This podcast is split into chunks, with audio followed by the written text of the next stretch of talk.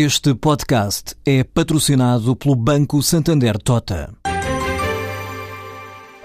Sabia que a França é o país que mais vinho importa de Portugal? E que os Estados Unidos são o maior importador de calçado do mundo? Ou quais as empresas que importam mais azeite português? No portal Santander Trade, encontra todas as respostas para internacionalizar a sua empresa, desde mercados a procedimentos, redes de contactos e ferramentas para dinamizar a sua atividade exportadora. Descubra mais em santandertrade.com. Santander Tota, um banco para as suas ideias. Já prescreveu um segundo caso no processo movido pelo Banco de Portugal contra os gestores do BCP.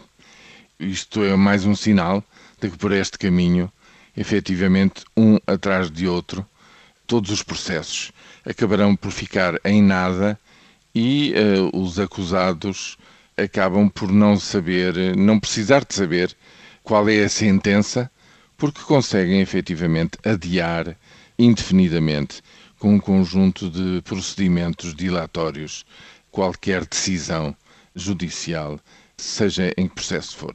Carlos Tavares, o presidente da Comissão de, uh, do Mercado de Valores Mobiliários, disse na Comissão Parlamentar que suspeitava fortemente que também no caso do processo movido pela CMVM contra o BCP iria acontecer a mesma coisa, na medida em que, diz ele, incidentes eh, e processos para ir adiando qualquer decisão final eh, se iam repetir depois de esgotada esta fase, se avançaria para o Tribunal Constitucional, etc, etc. Ou seja, diz Carlos Tavares, isto nunca vai chegar ao fim um, e, portanto, nunca se fará justiça nestes casos.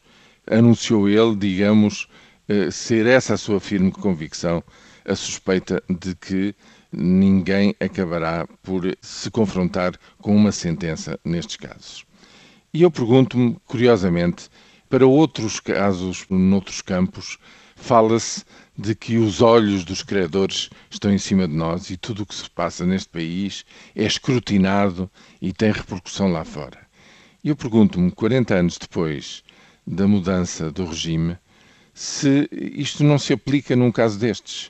Ou seja, se isto não é relevante para qualquer pessoa que pense seriamente em investir uh, somas avultadas, em fazer negócios uh, que impliquem um investimento avultado neste país, se não há de perguntar-se que país é este no qual acontecem coisas destas.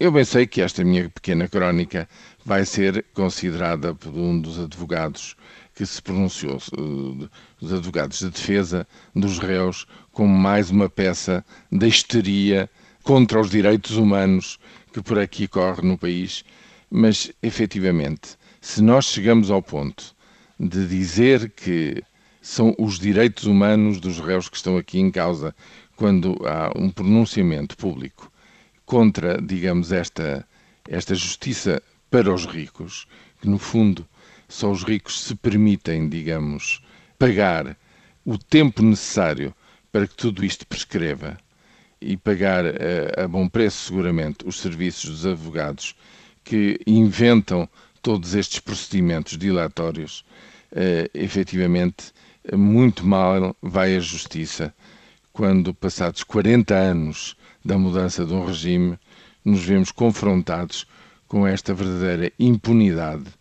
E parece não haver, por parte dos legisladores, nenhuma alternativa, nem nenhuma forma de resolver este autêntico escândalo que deita de rastros todo um regime e toda uma noção de justiça em democracia.